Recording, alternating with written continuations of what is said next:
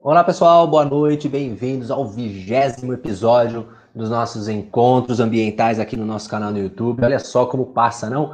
Nós começamos esse, esse projeto no início da, da, da quarentena, já se passaram aí 20, 20 semanas e nós estamos aqui, né? Para oferecer mais um bate-papo nesses encontros aqui, que já virou um hábito. Eu agradeço a todos que estão presentes.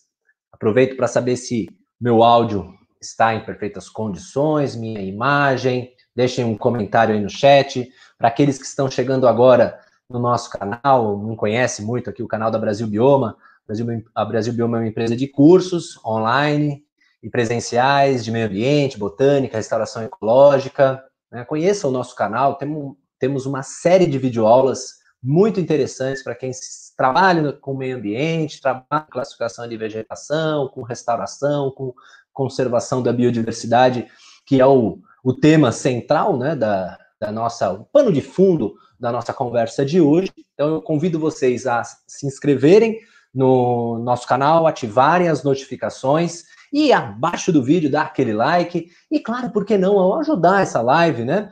É, abaixo do vídeo tem um botão, clique compartilhar. Compartilhe essa live, compartilhe um bate-papo interessante que nós realizamos semanalmente no canal. Fica a dica aí de um conteúdo muito legal. Os nossos encontros anteriores tivemos participações muito relevantes de pesquisadores, uh, teve o vereador Natalini, o Lorenzi, enfim, conheçam, né? Eu acho que aqui tem um, uma, um rico conteúdo para que vocês possam aproveitar, tirar um tempinho no final de semana, assistir uma live, enfim, fica o convite aí para vocês acompanharem no canal. Então, muito obrigado para todos que estão me assistindo, para todos que estão aqui. Eu vejo aqui no chat pessoas que estão, é, pessoas frequentes, né, que, que estão com a gente, né, nos encontros ambientais. Para mim é sempre um grande prazer contar com a presença de vocês, né.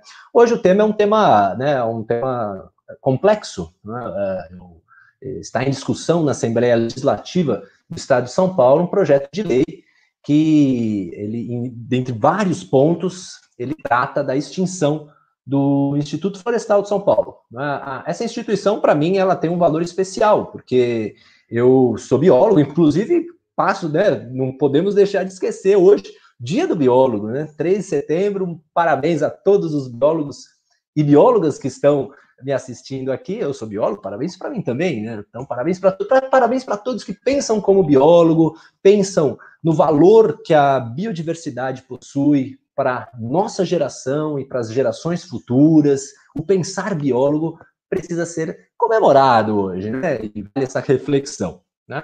Uh, bem, então eu fiz minha graduação aqui em São Paulo, na USP, e o Instituto Florestal foi, sem dúvida alguma, a instituição que eu tive, puxa, eu aprendi muito do que eu sei, né? Eu tive a oportunidade de fazer um estágio lá de três, quatro anos no setor de dasonomia, né? E aprendi muito lá. Né? Então, e hoje esse esse projeto, atualmente esse projeto de lei que foi colocado né, em discussão na Assembleia Legislativa fala sobre a extinção do Instituto Florestal e de outras outros institutos do Estado de São Paulo, a migração para um instituto que maior de biodiversidade. Então, acho que é muito importante nós conversarmos sobre esses pontos. Para aqueles que não são né, do, do Estado de São Paulo, acho que vale também, porque é, esse, essas discussões, a, política de conservação da biodiversidade, isso é muito integrada. Né? Então, acho que isso a gente tem que pensar de uma forma muito ampla, porque esse assunto ele é interestadual, esse assunto ele é nacional. Né? E para falar sobre o tema, para a gente trocar uma ideia aqui interessante, convido vocês a acompanhar é, interagirem no chat, mandando dúvidas, comentários, opiniões, fiquem à vontade, né? Essas opiniões construtivas são sempre muito bem-vindas para o debate, né? E pensando, inclusive, de oferecer esse debate, trazer informação sobre um assunto tão importante para o Estado de São Paulo, mas para a gente pensar do ponto de vista nacional, convidei uma pessoa muito especial, a Maria Cecília Weide Brito. Ela é uma, puxa, uma grande especialista em políticas públicas, em, de conservação da biodiversidade, de conservação da biodiversidade, foi diretora geral do Instituto Florestal de 2002 a 2006. É, ela vai me corrigir se eu é, falar alguma besteira, né? E, e vem aqui para falar um pouquinho sobre essa instituição tão importante para o estado de São Paulo, sobre a política de conservação, né? E eu vou compartilhar aqui minha tela, deixar para que ela fale mais sobre a grande formação dela, Maria Cecília, tudo bem? Você está. Isso, coloque língua o áudio aí para a gente poder. Isso. Bom, boa noite, Rodrigo. Tudo bem por aqui? Estou vendo que ah, por aí também. Sim, é, sim. Bom, primeiro, de novo, muito obrigada pelo convite, é, de estar aqui conversando com vocês. É, esse canal é super importante para que a gente vá atualizando a todos nós, né, sobre vários uhum. aspectos aí relacionados às questões ambientais. E com certeza a, o tema que a gente vai buscar tratar hoje é um tema, como você mesmo mencionou, de grande relevância para a política ambiental do Estado de São Paulo, mas igualmente relevante para a política ambiental brasileira. Afinal, Sim. o Estado de São Paulo, não só pelas suas qualidades econômicas, ele é um Estado que basicamente serviu para a constituição de várias das regras e normas e leis que nós temos na área ambiental seja na parte de poluição do ar, por exemplo, com a CETESB tendo sempre um papel muito protagonista, como na própria questão da conservação de áreas naturais, e no caso, o Instituto Florestal é, é uma, uma base importantíssima para que todo esse sistema que nós temos aqui e que depois também no Brasil a gente conhece.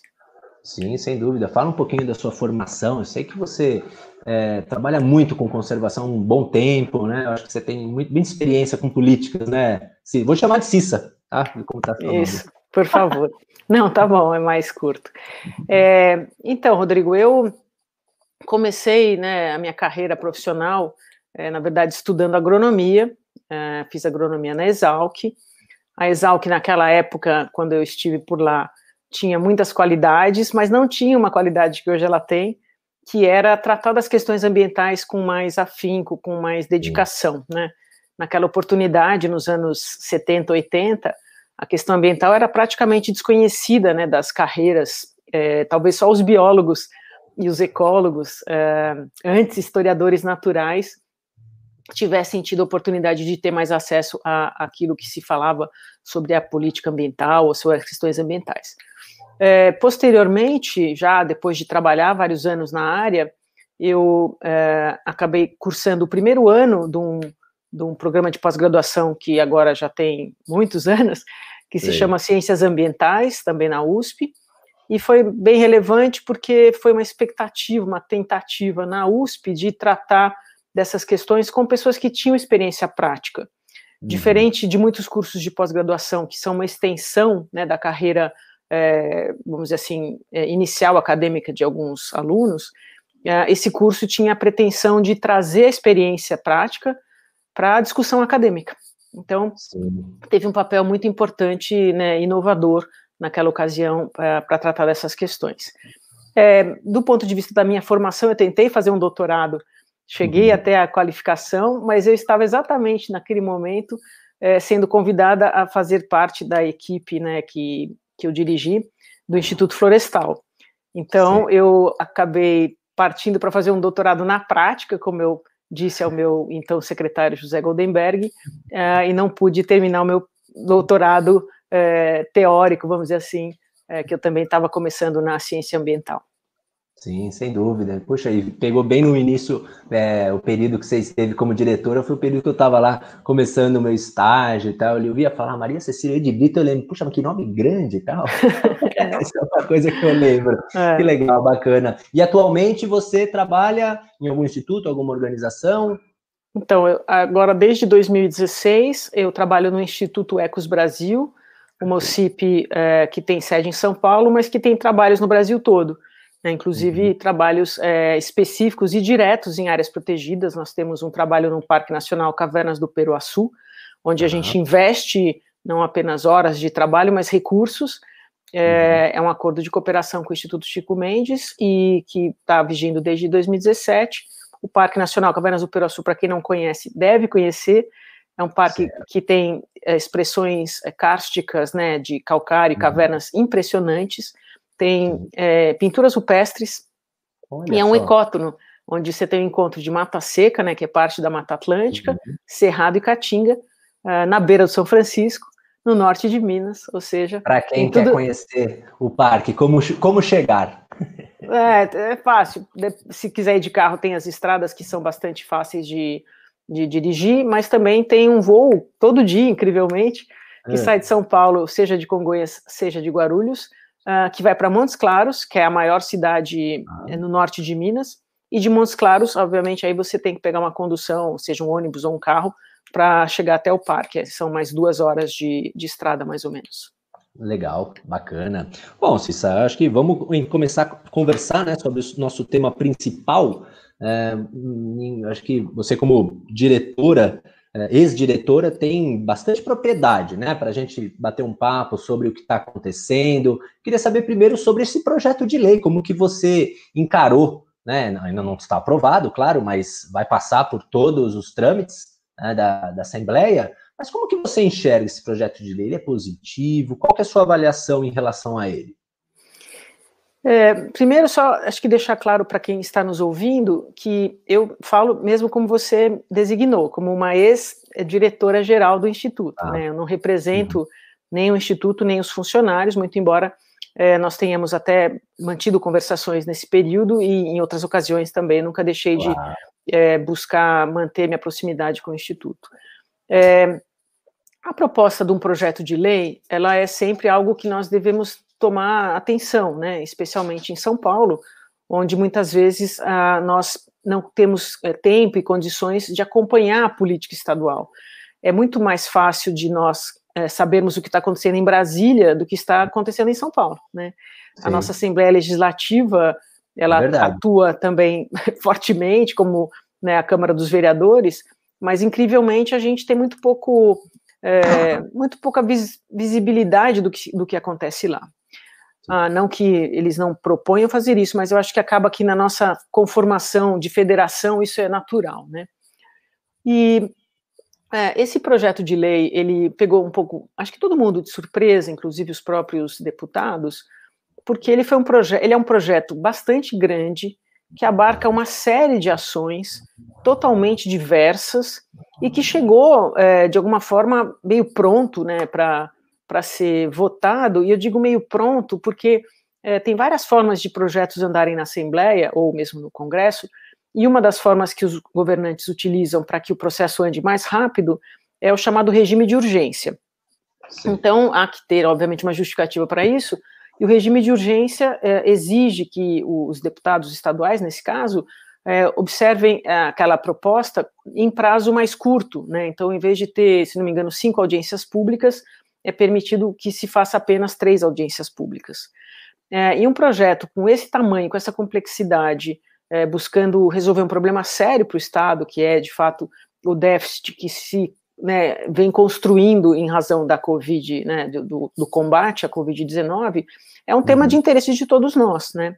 Nós temos acompanhado a dificuldade de é, cumprir com todas as necessidades né, que São Paulo tem para cuidar né, dos seus cidadãos em relação a essa, esse vírus, também no Brasil. Então, todos nós temos é, não só o direito, mas a obrigação de saber como é que esse recurso que foi está sendo usado vai ser recuperado para que é, aquelas outras ações que o Estado tem que cumprir, que não poderá deixar de cumpri-las, é, possam também vir a ser bem tratadas a, a, partir do momento em que, no ano que vem, um novo orçamento se estabeleça.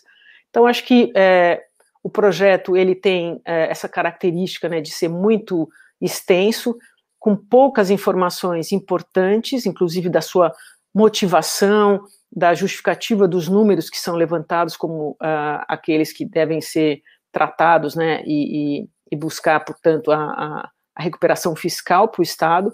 Eu acho que uhum. houve uma pressa do, do governo em colocar isso em votação, é, antes de ter feito talvez até um estudo mais aprofundado né, do que eles estavam propondo, se isso de uhum. fato geraria os benefícios que se pretende com esse projeto, e uhum. também de prestar contas à sociedade, né, que merece, como eu disse, acompanhar uma proposta dessa magnitude para um problema tão sério como é o orçamento estadual. Sim, sem dúvida, sem dúvida. Acho que isso é um ponto relevante. É, a gente estava conversando previamente, né? E você estava me falando um pouquinho, né, da, do IF, do Instituto Florestal, que, claro, a gente tem que. É difícil a gente avaliar, né, na, na, no projeto de lei, tem outras instituições que não caberia a nós, né, citar, se, é, enfim, eu acho que cada instituição tem a sua natureza, cada instituição tem a sua história e tudo. Né? Mas você estava comentando dados interessantes sobre o IF, que eu acho que seria legal você externar, porque o pano de fundo desse projeto é, olha, as contas públicas estão no buraco e a, a pandemia está aí, então o orçamento, né, os gastos públicos aumentaram muito por conta disso, né? E a gente precisa rever a, a máquina estadual, né? O, vamos dizer assim, os, os tentáculos. Né? Mas aí você estava me mostrando informações que não, não conferem muito, não bate muito com essa justificativa, não é? Exatamente, Rodrigo. Então, os números que eu tenho são números que estão à disposição de todo mundo. Então, não é uhum. que eu esteja usando números que fizemos estudos para conseguir levantá-los. São números Sim. públicos que podem estar aproximados, claro, da realidade. Então, só para começar por eles, é, do Sim. ponto de vista do, do que se pretende resolver. Se pretende resolver um déficit previsto pelo governo do Estado uhum. para o ano que vem, da ordem de 27 bilhões de reais. Ou seja, um, valo, um, vol, um volume de dinheiro bastante grande. E não uhum. bastasse para o ano que vem, para o próximo ano, que não o que vem, ou seja, 2000, é, ou melhor, dizendo, errando aqui um pouco, deixa eu corrigir. Em 2020, o déficit será de 27 bilhões. Em 2021, deverá ser uhum. de 10,7 bilhões de reais. Então, claro, não há como não se preocupar com esse número, não há como se não, não se preocupar com formas de buscar é, melhorar né, a nossa performance, performance econômica enquanto Estado para resolver esse problema. Porém, é, quando a gente olha para o orçamento, principalmente da área ambiental, não uhum. vou dizer, como a gente mencionou aqui, tem outras áreas que estão sendo afetadas é, por esse projeto de lei, mas quando a gente olha exclusivamente para a área ambiental, a gente sabe que a área ambiental no estado de São Paulo e no Brasil representa dos menores orçamentos é, do estado ou da nação. Né? No caso de, do Brasil, só para dar um dado que é, era presente quando eu estava no Ministério do Meio Ambiente, nós éramos talvez, se não o último da lista da esplanada, o penúltimo, mas nós não estávamos longe dessas posições é, mais assim é, escanteadas do ponto de vista dos valores. Uhum. Em São Paulo também isso nunca foi diferente. Então é, é, de se dizer que já de saída, independente de números, mexer na área ambiental como sendo esta aquela que vai gerar a economia para que o Estado né, se coloque numa posição diferente é, nesse ano e no ano que vem, já é algo a se estranhar, né? Porque não é onde o dinheiro de fato está investido é, pelos governantes. Não importa se o governo é o governo atual, do, do, governador Dória, ou se foi dos governos anteriores. Via de regra, o orçamento ambiental é pequeno, a calça é curta. Uhum. E no caso, é, particularmente do, do Instituto Florestal, para dar uma ideia, o número que eu tenho é de que em 2019, portanto, um pouco, me, um pouco diferente desse ano, mas não deve ter mudado demais, é, a previsão orçamentária para o IF era de 9,83 milhões de reais. Ou seja, a gente fala de bilhões né, para o uhum. governo e a gente está falando de milhões para o IF. Esse número representa, no contexto do orçamento do Estado, ou do orçamento em 2019, 0,004. Uhum. Ou seja, é algo desprezível, né? É, perto de uma conta como essa que a gente apresentou, é difícil uhum. imaginar que o governo esteja apostando suas fichas nisso para conseguir recuperar o recurso que não foi, é, que teve que ser gasto além daquela da, da previsão é, que se tinha. Para uhum. usar a Fundação Florestal, que casada com o IF tem um papel muito relevante, a fundação tem um pouco mais de recurso, é da ordem de 168 milhões de reais previstos né, no orçamento, e isso significa 0,07. Um pouco mais do que o Instituto Florestal, ou um tanto mais, quase 100 milhões a mais do que o Instituto Florestal, uhum. mas igualmente ridículo do ponto de vista do orçamento do Estado, né? Então, eu estou falando da fundação também, porque a primeira proposta, que acho que muitas pessoas ouviram, né, do, do, do secretário é, que apresentou inicialmente numa entrevista essa, esse projeto de lei, o secretário de Projetos, Orçamento e Gestão, que Sim. é o senhor Mauro Ricardo, quem ia ser extinta era a Fundação Florestal. Aí teve até Aí houve... um ruído, né? Exato. Houve muita uhum. manifestação, uma mobilização bem rápida da sociedade. Se por isso ou não, o fato foi que o Estado mudou de florestal. Então, em vez de extinguir a fundação, passou a querer extinguir o IF. Certo. E aí que é mais louco, né? Porque a fundação já não fazia sentido em razão desses números que eu apresentei. O IF faz muito menos sentido. Muito menos. Né? Porque, porque o valor é muito menor. Sim. Eu queria que você só falasse um pouquinho, principalmente para quem não é do estado de São Paulo, não conhece, qual seria a diferença, que, basicamente, sim, eu sei que é, mas o, o, Instituto Florestal, qual é a sua missão e, qual, e a Fundação Florestal? Eu acho que isso vale a pena para as pessoas que são de outros estados entender um pouquinho como funciona o sistema de unidade de conservação paulista e tal. Rodrigo, eu vou, é, é, num minuto aqui, pedir desculpas, porque eu tenho cachorro, eu moro numa casa e os cachorros agora estão ativos latindo, então é, não vou poder desligar o microfone. Tem Mas, live é... que aparece um gato cheirando, tá? é, então, tudo pode é, acontecer numa live. É, agora é minha hora do lixeiro, né? o lixeiro é aquele cara que eles odeiam. Enfim, então, indo para a sua questão. O Instituto Florestal, criado há mais de 100 anos, ele foi criado também como outros institutos de pesquisa do estado de São Paulo. Foi uma política daquela ocasião super interessante, porque ela juntava é, pesquisa com experimento prático. Uhum. Assim foi para inúmeros institutos que a gente conhece. Então, um deles, que era um dos mais famosos, era o Instituto Agronômico de Campinas, o Instituto de Pesquisas Tecnológicas, o IPT, o Instituto de Zootecnia, o Instituto Florestal, o Instituto Geológico, o Instituto de Botânica, ou seja, todos esses institutos, eles foram criados para buscar que o Estado tivesse capacidade eh, de pesquisa intelectual, mas aplicada a coisas que eram relevantes para o Estado naquele momento da sua Constituição. Uhum. No caso do Instituto Florestal, uh, ainda na sua época, né, mais, vamos dizer assim, de início, São Paulo uh, tinha uma grande rede ferroviária, muito importante, que era o, o, a forma né, de escoar a produção e de fazer o transporte no Estado como um todo. E aquela ocasi naquela ocasião, a, as ferrovias e as máquinas né, que, que serviam a essas ferrovias eram movidas a carvão, a lenha. Então, parte da devastação do nosso estado, ela se deu em razão das ferrovias, não só para a utilização da própria ferrovia e do seu maquinário, como, obviamente, também o desmatamento em razão da constituição de novos cultivos agrícolas, né, cana, mas principalmente café. Uh, então, o Instituto, ele teve um papel muito relevante de buscar trazer para o Estado plantios que permitissem uma certa sustentabilidade no uso é, do carvão, né, nesse momento. Deixar de cortar a nativa para explorar essas florestas plantadas, é, por exemplo. Tem, tem um dado interessante, é, que uhum. a, naqueles anos 60, 70, até antes deles, uh, não havia, né, não havia sido constituída ainda a Embrapa. E a Embrapa, todo mundo sabe, é uma empresa né, brasileira, uma empresa pública, que uhum. teve um papel preponderante no desenvolvimento de tecnologias do uso do cerrado. Isso já há, há menos né, tempo atrás. Por que, que eu estou falando isso? Porque na época que o IF estava constituído e fazendo as suas pesquisas, o Cerrado em São Paulo, que existe, né, mais ou menos localizado ali uma faixa no meio do estado, Sim. o Cerrado era considerado por todos um ambiente é, desnecessário do ponto de vista ambiental. Né, e mesmo do ponto de vista agrícola, eram áreas secundárias. Quem tinha cerrado como propriedade era menos é, vamos dizer assim, valorizado do que quem tinha terra roxa. Então, o IF usou as áreas de cerrado que o Estado adquiriu ou possuía para fazer seus experimentos.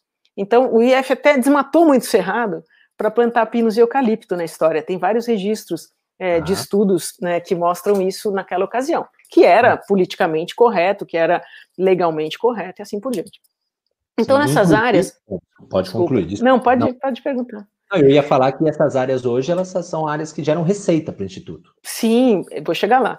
Então, Legal. o IF, ele começou a buscar é, em outros países, né, América, na América Latina, é, na Austrália, enfim, é, entender e, e, conseguir desenvolver espécies que não eram nativas brasileiras, mas que tinham um grande potencial para esses usos que se necessitava naquele momento. Então, a gente tem ainda hoje, é, nos, no, nas áreas que o IF administra, algumas variedades de pinos, por exemplo, que não existem mais nas áreas de origem, ou seja, nós trouxemos aquele material genético, plantamos, conservamos, e ele está aqui, mas naquele lugar de onde ele veio não existe mais, né? Então, esse banco é super relevante, se não fosse pelas questões ambientais é, mais comezinhas aqui do nosso dia a dia, uhum. porque é um banco genético mundial relevante, né? Tem espécies que não existem em outros lugares mais. Pois bem, então, é, ao longo dos anos, o IF foi desenvolvendo pesquisas de várias naturezas para entender essas, essas espécies, como é que elas cresciam, o que, que elas necessitavam, assim por diante, é, até que também junto com elas, o IF começou a receber do próprio Estado atribuição de cuidar de áreas de vegetação nativa que não mais a de cerrado e sim de mata atlântica, né? Basicamente, o nosso estado é composto por esses dois biomas.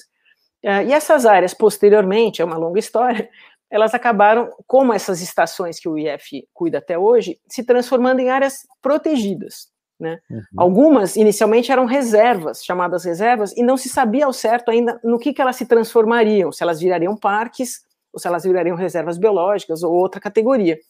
Então, essas figuras também eram como uma espécie de um coringa que ainda ia ser decidido no futuro. Perfeito. E o que é importante falar disso, é, Rodrigo, é, para as pessoas entenderem, é que os institutos de pesquisa eles têm uma característica também diferente é, de outras instituições do Estado. E qual é essa? Exatamente porque eles tinham que fazer pesquisa aplicada, essa pesquisa terminada, ela teria que ser descartada. E o que, que é esse descarte?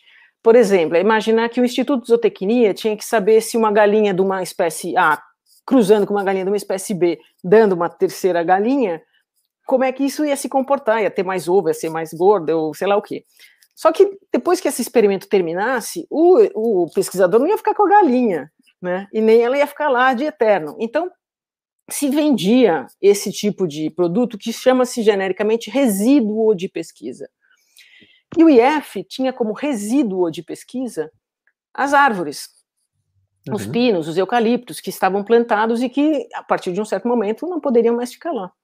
Então, não só o manejo dessas áreas era importante, né, para saber como é que funcionam, mas também a venda desse material era muito importante, porque, claro, é um material de grande valor.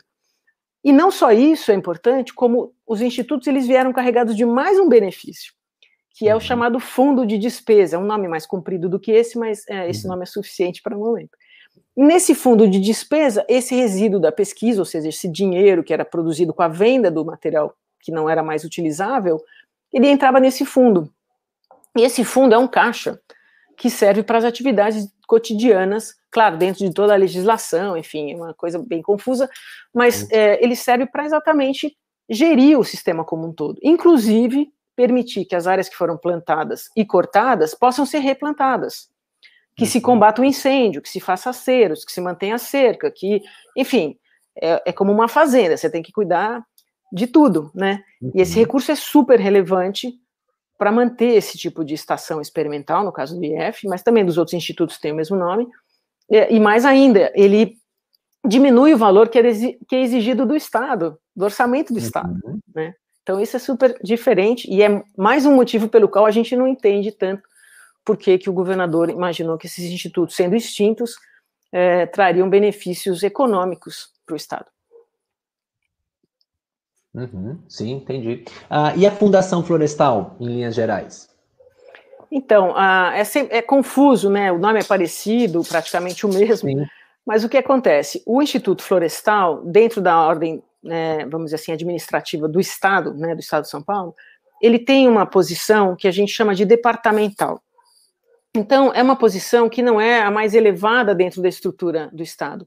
Então, o diretor-geral do IF, para ele ter, ah, vamos dizer, apreciadas as suas necessidades, os seus projetos, ele tem duas instâncias, pelo menos, para chegar, antes de essa instância chegar ao governador. Então, ele tem que falar com o coordenador, o coordenador tem que aprovar, o coordenador fala com o secretário, o secretário tem que aprovar, o secretário fala com o governador, o governador tem que aprovar. Ou seja, é uma escada longa, né? Uhum. É, e por isso, é, antes dos anos 80, o Instituto, que já tinha bastante experiência, bastante é, áreas que ele cuidava, ele decidiu, claro, decidiu e o governo aceitou, a criar a Fundação Florestal. Então, a fundação é filha do Instituto Florestal.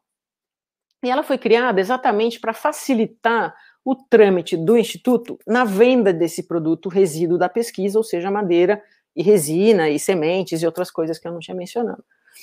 É, e a fundação tem uma característica na administração que é mais elevada nesse sentido que eu falei. Então, o IF é um departamento e a fundação ela tem um outro caráter, né? Inclusive, ah. o seu diretor executivo ele é escolhido, enfim, o governador pode escolhê-lo, né? É, e normalmente o governador não escolhe o chefe do departamento, mas o chefe da fundação tem um outro peso, tem uma outra, é, vamos dizer assim, hierarquia. E no caso, a fundação, então, ela vendia para o IF esse resíduo. O IF não tinha mais que fazer esse trabalho ele próprio. Então, a fundação foi toda estruturada para fazer esse, esse trabalho de venda. Uhum. Mas ao longo dos anos isso também foi um pouco alterado, e se for o caso, depois a gente conta um pouco mais essa história.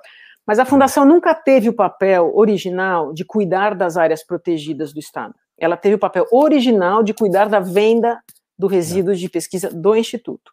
E o Instituto, como eu disse, não tinha lá no começo o papel de cuidar da biodiversidade, das áreas protegidas. Ele tinha o papel de ser um instituto de pesquisa. Com os anos, é, essas funções foram um pouco alteradas, um pouco acrescidas, às vezes retiradas, enfim, houve uma mudança, claro. Em 100 anos há que se imaginar que as coisas não fiquem como eram no início, né? Com certeza, com certeza. Então, e agora a gente está nesse momento em que foi colocado uma nova peça para discussão, que é esse tal Instituto da Biodiversidade. A proposta, pelo que entendi, me corrija, é, é o Instituto Florestal, ele se fundir, ele se extingue, né, os pesquisadores. Inclusive, tem uma pergunta aqui da Bruna, interessante para a sua resposta. Se, se, nesse projeto de lei tem alguma indicação sobre o que, va, o que vai acontecer com todo o trabalho, pesquisa e ativos destes institutos. Né? Então, guarda essa. Pensa um pouquinho em relação a isso, para na sua resposta você falar sobre o Instituto da Biodiversidade. O que, que você acha dessa ideia de né, fazer essa junção entre botânico, é, florestal, né, a estrutura do florestal, é, material humano e geológico. Você acha interessante? Então, Rodrigo, eu acho que, é, de maneira geral, é, independente de ser Instituto Florestal, Geológico, Botânico ou qualquer outro, Sim. há que sempre se buscar a inovação, há que sempre se buscar melhoria, ah. e muitas vezes isso pode significar até a reunião de instituições numa única instituição. Às vezes, pelo contrário, você tem a divisão das instituições. Só para dar uma ideia, né, o IBAMA, antes cuidava de tudo, áreas protegidas, licenciamento, combate a incêndio, etc. E a partir de 2006 ele teve uma parte dele retirada, que foi a constituição do ICMBio. Então você pode desde ter esse tipo de situação, como a situação que está se propondo para o Estado, que é a reunião dos institutos. Uhum. Uh, eu acho que a reunião em si não é um problema. Uh, eu acho que os institutos, inclusive, trabalham juntos já hoje, já há alguns anos, na, na, execução, por exemplo, dos planos de manejo das unidades de conservação do Estado de São Paulo. Então, o trabalho conjunto dos técnicos e dos cientistas, ele é uma coisa natural, aliás, é, desejável, né?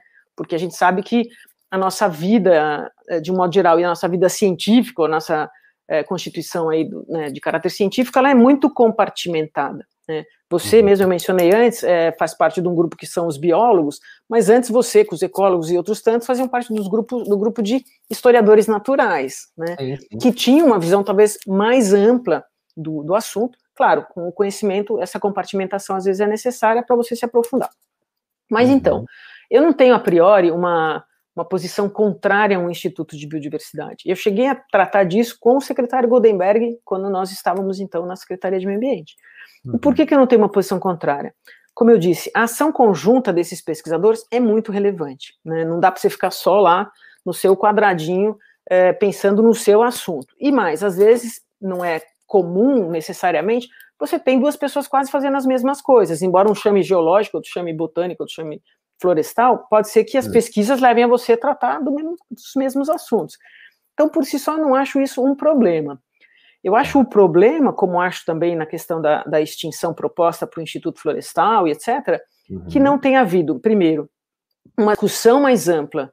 Não precisa nem dizer que com a sociedade o que é óbvio que deveria ter havido, mas principalmente com os próprios institutos, dentro da própria Secretaria de Meio Ambiente e Infraestrutura, que agora é o nome, e eventualmente até com outros parceiros né, no Estado que poderiam ajudar a pensar uma alternativa mais bem é, balanceada, né? É, face à, mudança que se pretende ter, não é com uma proposta que mal se explica né, que você vai fazer tamanha é, alteração. Então, eu acho que esse é o ponto fraco, principalmente da proposta. Há outros que, outras pessoas que analisam o projeto como um todo poderiam me mencionar, mas nesse caso específico do que a gente está tratando, simplesmente dizer vamos criar um instituto de biodiversidade não é suficiente para a, a, a, né, a cidadania paulista, paulista, e também para a sociedade como, como um todo. Então, Sim. aí é o meu ponto de crítica específico. Perfeito. E aí, como que ficaria, então, pegando esse gancho que a Bruna colocou sobre as pesquisas, Sim. entende? O, o, Instituto Florestal tem o herbário, né? Uhum. Tem uma série de coleções, né? De madeira.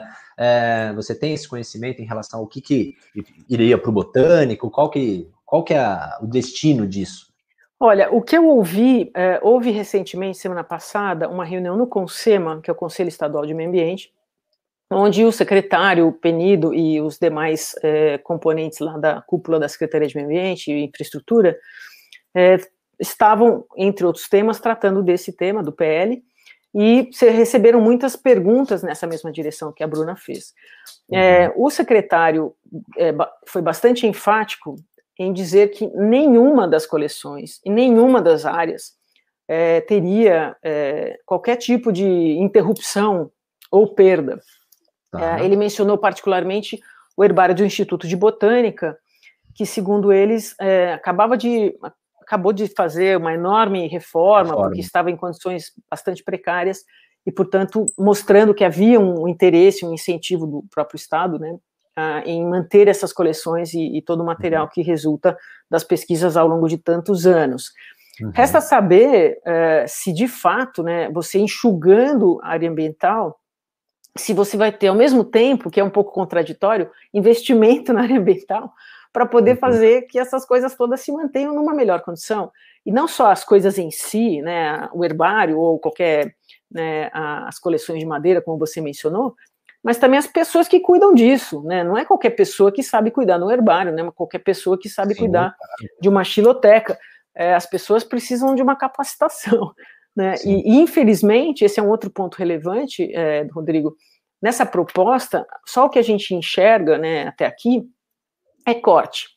Ah, e já, nós sabemos, né, como eu mencionei antes, não só recursos financeiros são escassos para a área ambiental, como recursos humanos também são. Então, uhum. no caso do IF mesmo, ah, os últimos pesquisadores que entraram, salvo engano meu, que pode ser verdadeiro, entraram na época que eu estava no Instituto, ou seja, de 2003 a 2006, quer dizer, essas pessoas já estão lá né, há 14 anos, né, e não houve mais reposição desses quadros. Então, é, você pode até mudar o que você quer das pessoas que compõem esses quadros, mas simplesmente você deixar a, a instituição amíngua, né, nesse, nesse particular, qualquer ela, estou falando do IF aqui, mas poderia ser do ITESP, poderia ser né, do Botânico ou qualquer outro instituto, você perde né? Você perde aquilo que você investiu antes. Então, é um, um raciocínio que não cabe nessa lógica toda. Sim, sem dúvida. É, para nós causou uma estranheza ter observado a extinção da fundação do Parque Zo Zo Zoológico, né? Uhum. Porque nós, é, em, é, como Geonoma Florestal, nós participamos dos estudos técnicos de modelagem, né, de é, técnico-financeira, essa modelagem que teve da, da concessão do Jardim Botânico, que está em discussão. Então, quer dizer, a gente está integrando algo que já está no processo, o Jardim Botânico está em, em processo de concessão, o zoológico está no processo de concessão, e nesse, nessa modelagem é, que nós trabalhamos arduamente, a Fundação Zoológico tinha um papel importante, né, de, de, de manutenção das coleções, é, porque nós, é, nós trabalhamos intensamente nisso e vimos que um zoológico, o que está por trás de um zoológico é muito maior do que o que os usuários observam nas suas, é, na, é, nas suas caminhadas pelo zoológico, ali, pela, é, pelos recintos né, dos animais e tudo mais. Então, isso é muito complicado. Eu acho que isso que você comentou de ter colocado um projeto sem nenhuma discussão, sem nenhuma chamada em relação aos pesquisadores, enfim, eu acho que sem dúvida alguma isso traz um problema muito grande. Uh, outro ponto, colocado aqui pelo Marcos, a questão do, das, das unidades de conservação. O Marcos colocou que ele é auxiliar de apoio à pesquisa, trabalha na UC de Ilhabela. Como vai ficar nossa situação? Lembrando que aqui em Ilhabela somos em sete funcionários do IF, entre auxiliar de serviço geral e apoio à pesquisa. Você falou um pouquinho sobre a pesquisa. E agora? Vai tudo para a Fundação Florestal, essa, a, essa já estava, né? Mas e aí, como que fica, por exemplo, no caso do, do IF na unidade, nessa UC de Ilhabela, por exemplo? É, o que, o que eu não sei responder, né? Não, não, não participo do governo, é, uhum. mas o que eu posso inferir também pela fala do secretário e do, do subsecretário Eduardo Trani nesse, nessa reunião do conselho, do Consema, né? É, uhum. É, primeiro, só antes um pouquinho da resposta, o, claro. O pessoal do, da Fundação Zoológico também esteve nessa reunião e com toda a preocupação que você acabou de levantar, Rodrigo. Uh, em especial chamando atenção para o fato de que os zoológicos, já há bastante tempo, e aqui em São Paulo também, não são mais um expositor de animais. Né?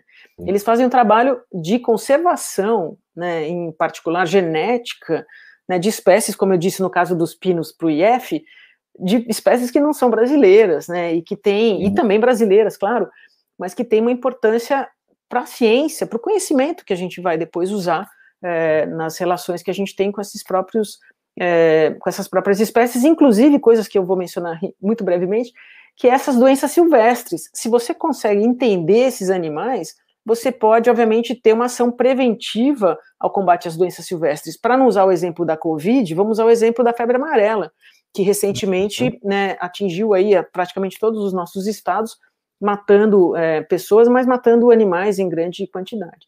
Então, esse é um problema super sério que o governo também não atentou quando é, propôs, provavelmente, a, a, extinção lá da Fundação Zoológico.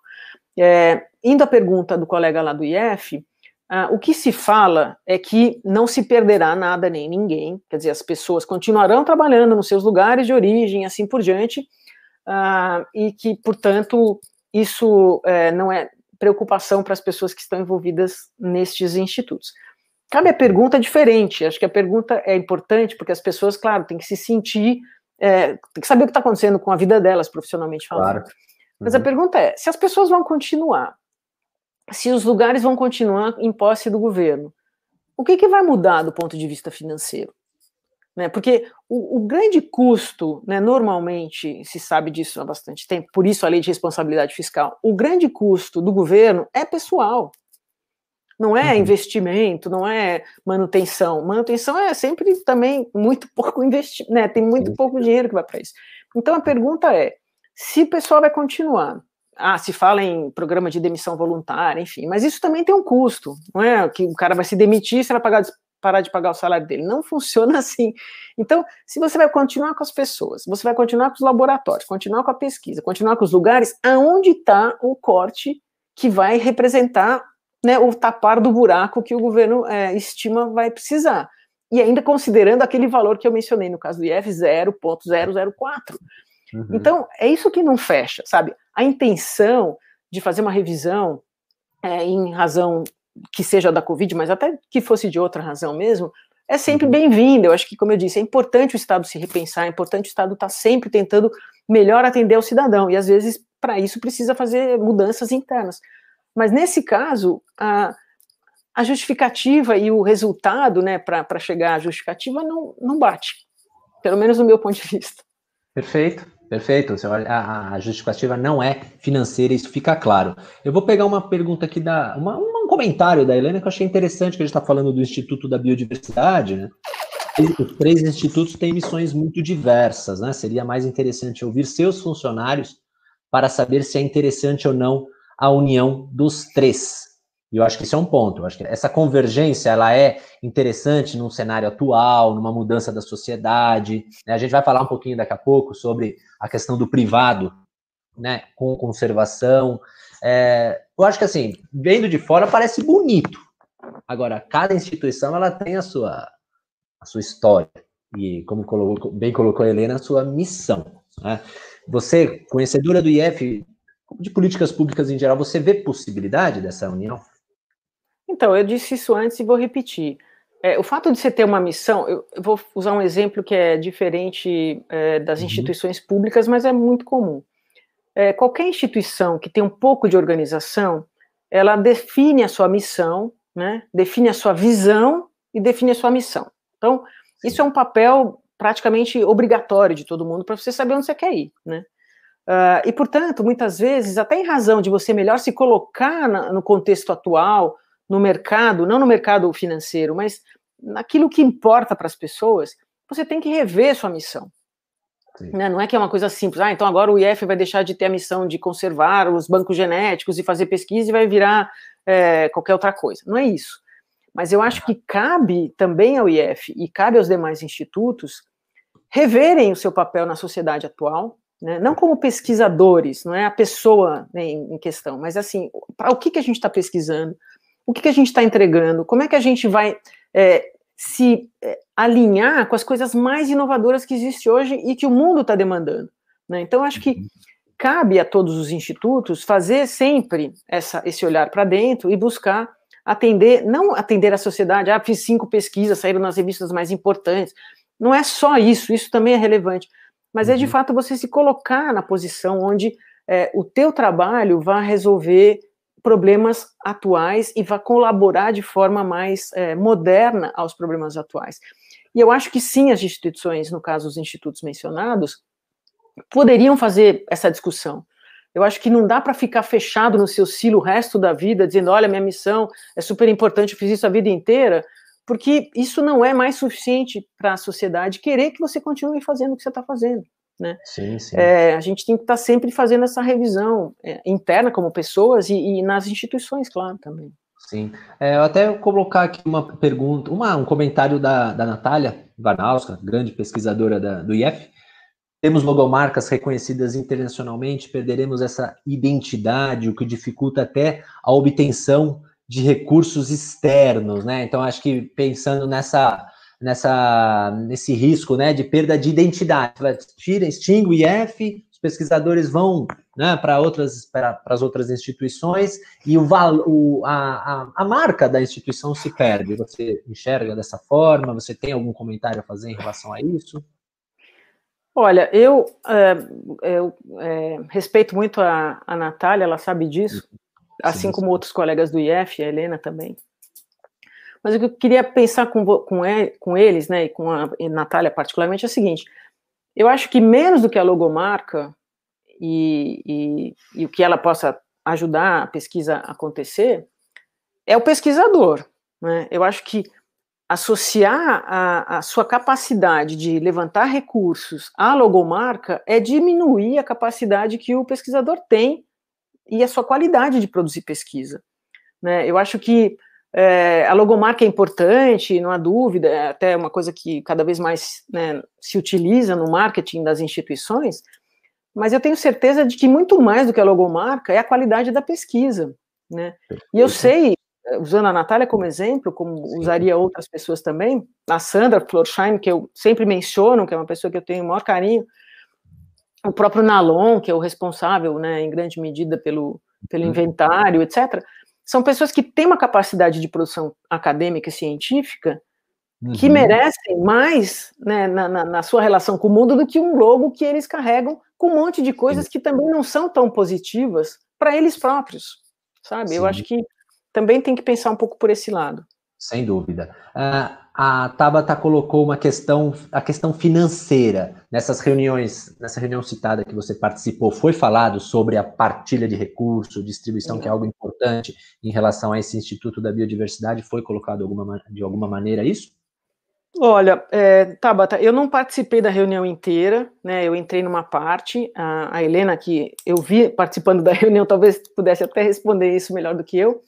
Mas eu não vi neste pedaço que eu assisti da reunião qualquer menção a recursos, nenhuma menção. Nem que os recursos seriam repassados daqui para ali, como viriam mais recursos. Isso, por isso que eu acho que o projeto de lei como um todo ele tem buracos que não, não fazem ficar de pé com a qualidade que ele mereceria, né, do ponto de vista de uma ação importante do Estado.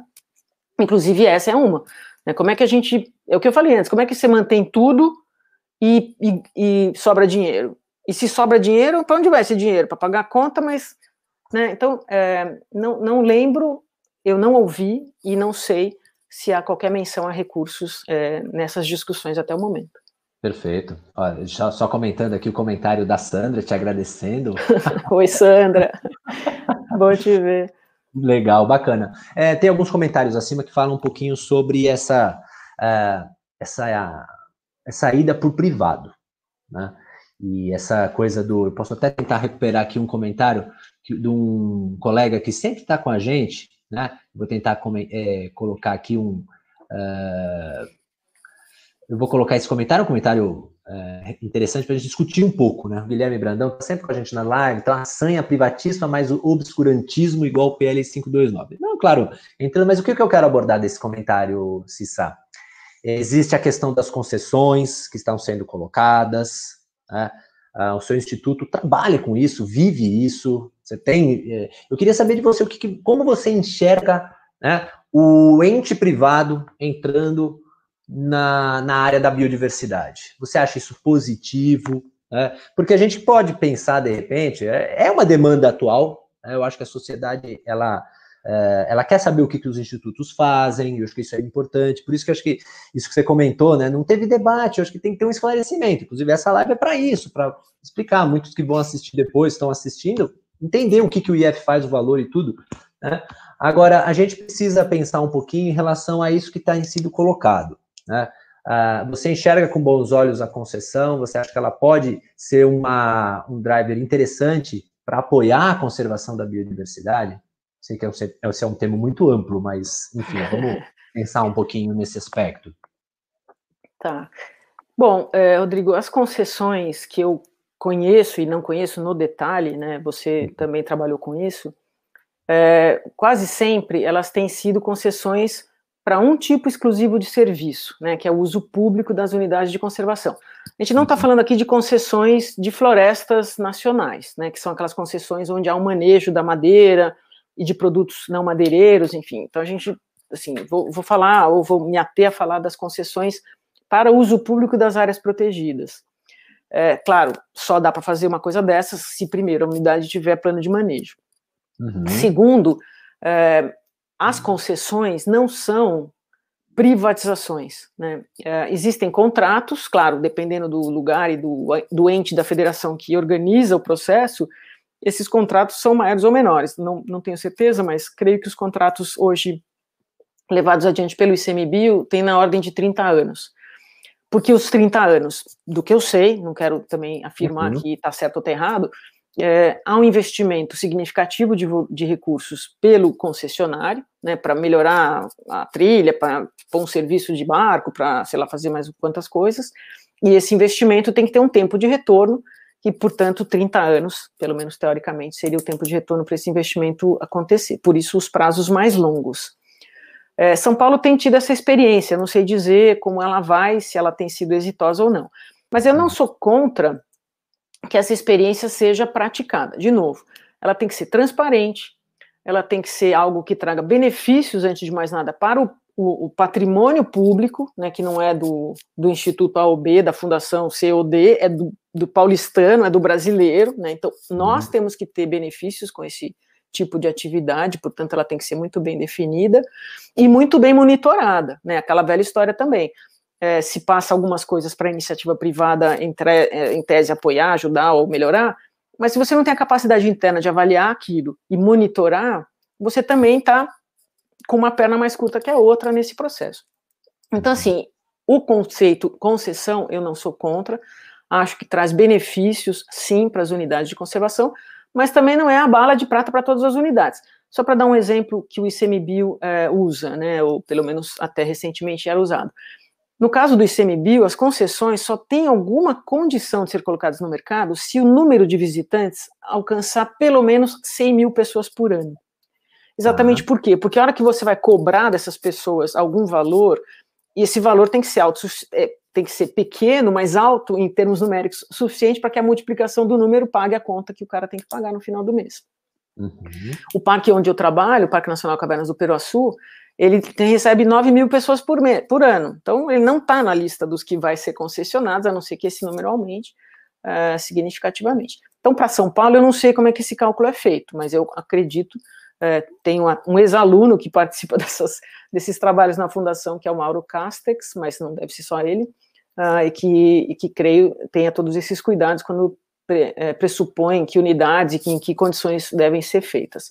Uhum. É, a sanha privatista, né, que o colega menciona ali, eu também acho que ela é presente, cada vez mais presente nesse momento histórico que a gente está vivendo, né, como se o Estado precisasse deixar de existir para as pessoas conseguirem ter benefícios para suas vidas individuais, pessoais. E a uhum. gente sabe que é, a tal mão do mercado, né, o mercado, ele não é justo, né, ele não é algo que garanta que todos nós tenhamos as melhores condições de vida em razão da, da dessa mão mágica que o mercado é, teoricamente possui.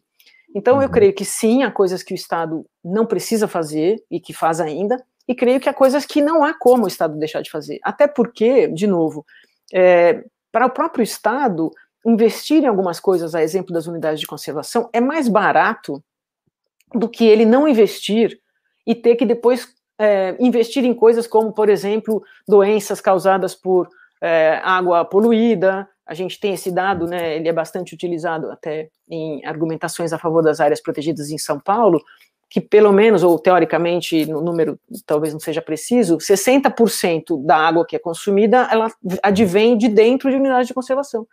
Então, se você não tem isso, né, o custo de você conseguir distribuir água com qualidade, etc., para esse monte de gente é maior.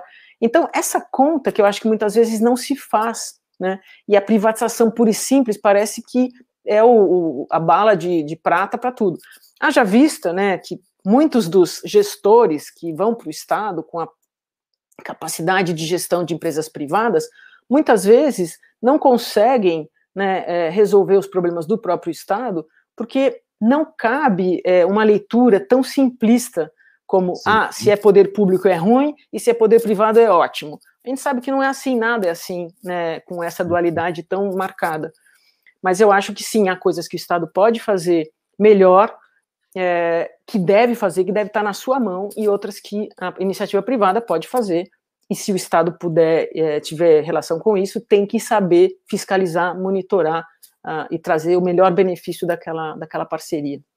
Perfeito, perfeito. Ó, chegou agora mesmo uma pergunta sobre as concessões das áreas públicas de produção, né? das estações experimentais, das florestas estaduais. Vou colocar aqui a dúvida que acho que é interessante, vai bem nessa, na linha das concessões. Gostaria de saber o que Cissa pensa das concessões de áreas públicas de produção. Tá? Você acha isso algo interessante? É, o que então, que Rodrigo, eu, uh, o que eu conheço, mas não conheço muito, são as concessões das florestas nacionais, né? Que, ah. que, é, que inclusive tem uma lógica importante uh, e diferente das florestas ou das estações experimentais onde a gente tem plantios aqui em São Paulo. Ah. No caso das florestas nacionais, é, particularmente as que estão na Amazônia, de novo, a criação do serviço florestal, que também foi um desdobramento do IBAMA, foi uhum. super relevante porque é, as florestas estavam sem uso, né? E, na verdade, abertas para qualquer uso que não aquele que se quereria que elas tivessem. Então, uhum. é, dispor de madeira naquelas florestas nas condições previstas, lá de manejo é, sustentável, etc., é uma atividade importante para garantir a própria floresta em pé. No caso das estações experimentais, na minha experiência, que eu não sei se mudou é, significativamente, não havia concessões, né? A gente não pegava uma estação e concedia para alguém. Houve propostas. Eu creio que muitas vezes essas propostas chegaram aos secretários e creio que não foram adiante até aqui. Uhum. O, que, o que se fazia e o que se faz, salvo engano, era, na verdade, você vender aquele produto, como eu disse antes, né, o resíduo da pesquisa. Então, não era conceder a área para alguém, mas sim o próprio Estado fazer o manejo da sua área uh, e, com isso, trazer os recursos para dentro do próprio sistema. Eu, eu, faço questão de mencionar aqui uh, que muitas vezes eu ouvi e ainda ouço, no caso das estações experimentais que estão uh, sob gestão do IF, tá. que as estações deveriam virar florestas, que elas deveriam ser vendidas e o dinheiro, sei lá, faria o que com eles.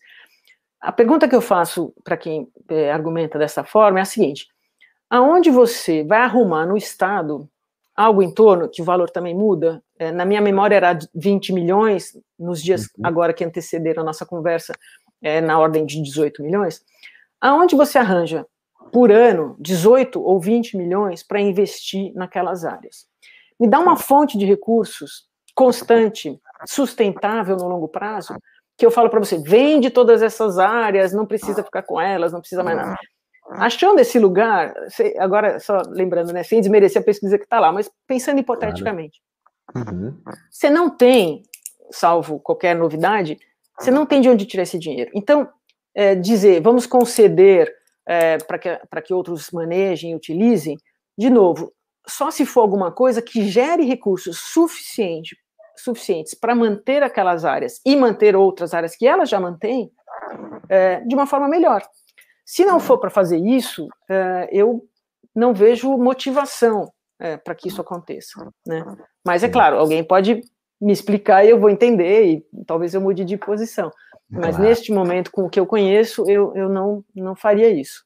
Sim, sem dúvida. Eu acho que hoje a gente tem, é, foi colocado acima, né, a importância, né, da, da gente propor, então, inclusive nas lives anteriores, né, a gente trouxe o professor Ricardo Rodrigues, falou de florestas produtivas, né? a Maria José Záquia também falando sobre as oportunidades, né, que o código florestal, o código que não é código, né, e que não é florestal, como ela bem disse, né, é, de, de oferecer oportunidades de negócios. Né? Você acredita nos negócios da biodiversidade? Nossa, eu acredito completamente nos negócios da biodiversidade. É, hoje mesmo mais cedo é, estava ocorrendo um, também um webinar, algo parecido com o que a gente está fazendo aqui, é, sobre a nova economia, né? Uhum. É, e a nova economia, claro, passa por muitas coisas, inclusive também pela biodiversidade, né? Uhum. E, e também se fala agora, cada vez mais, virou também palavra é, quase como aquela de o novo normal, a palavra uhum. que também se fala tanto quanto ele, é a bioeconomia. Eu espero, sinceramente, que a bioeconomia passe a ser algo de fato real, né? A gente, há, sei lá, uns 15 anos atrás, também falava muito de uma, não era bioeconomia talvez a palavra, mas era algo parecido, e que era aquela perspectiva de você vender os recursos genéticos presentes nas, nas áreas naturais é, para empresas, então também tinha uma, toda um, né, uma coisa que ia, ia por essa direção.